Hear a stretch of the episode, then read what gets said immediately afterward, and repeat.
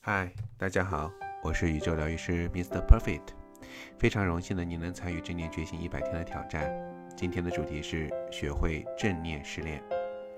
今天我们来讨论一下失恋，因为宇宙学校的很多小伙伴都被情所困，有的人几天、几个月、几年都走不出来失恋。那校长就跟大家分享一下失恋后的人的状态。首先，我们都得承认。产生过的体验是不变的，那已经是历史。但是我惊奇地发现，当我们赋予它不同的思维方式的时候，我们会经历到完全不同的感情的体验。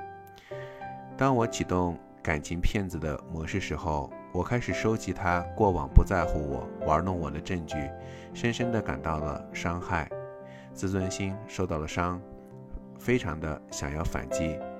当我启动他是个幼稚的小孩的模式时候，我开始收集他真心用心的证据，感到不舍，并且尝试再与他进行交流。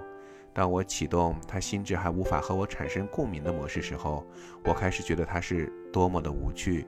这样互不拉扯的分开，互不亏欠，是最好的选择。我感受到了轻松，不需要爱恨，只是不适合而已。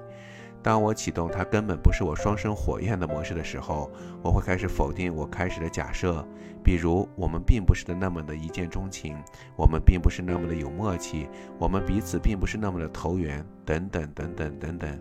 亲爱的，你发现了没有？我们都是给自己讲故事的人，讲的故事富有生命，决定了我们生命的体验。历史，那是段历史，人还是那个人，不同的是。只是你的故事是自己而已，所以修行是什么？修行是你明白你所经历的一切都是你脑海中产生的画面、声音、情绪等等的集合体，他们的本质都是感受，仅此而已。你的故事都和它无关，也无法不会知道事实的真相。但是你选择了构建你的故事，这是你的自由，不逃避，不虚构。全然的接受当下发生的一切。我给我自己讲述的故事是：我接受他并没有那么的在乎我，我承认他曾喜欢过我，我也认真的喜欢过他。我喜欢的是他带给我父亲的感感觉，他并不是那么的完美，那也不是他的常态。他喜欢的我只是独立的感觉，可那也不是我的常态。我们都没有喜欢上真实的对方，只是喜欢虚构自己的幻想。在进一步的了解之后，我们都无法继续。他工作努力，抑制情感，看似达到了如如不动的状态。我以为我喜欢是的他的强大，才发现我真正认可的强大并不长那个样子。抑制情感的机器人并不是我要的。我心中的强大是上善若水，能直心。面对所有的情感，而不是被情感所扰乱，柔软的灵活却胸有成竹。这所有的一切，是不是让你突然明白一个道理？假如是失去我心中完美的感情，那会怎么样的情况？我难以展开想象。我突然认识到，这才是我无法获得我完美情感的根本原因。我的深层次的恐惧，爱无能，其实只是痛不起。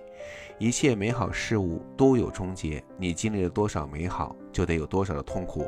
或许这就是能量守恒。那么，跟校长一起来欣赏下下面的歌曲吧，正念一下自己所经历过的所有的感情，用觉察的方式来感受他们的存在，感受你该伴有的经验。记住，同样的一次错误，不要犯两次。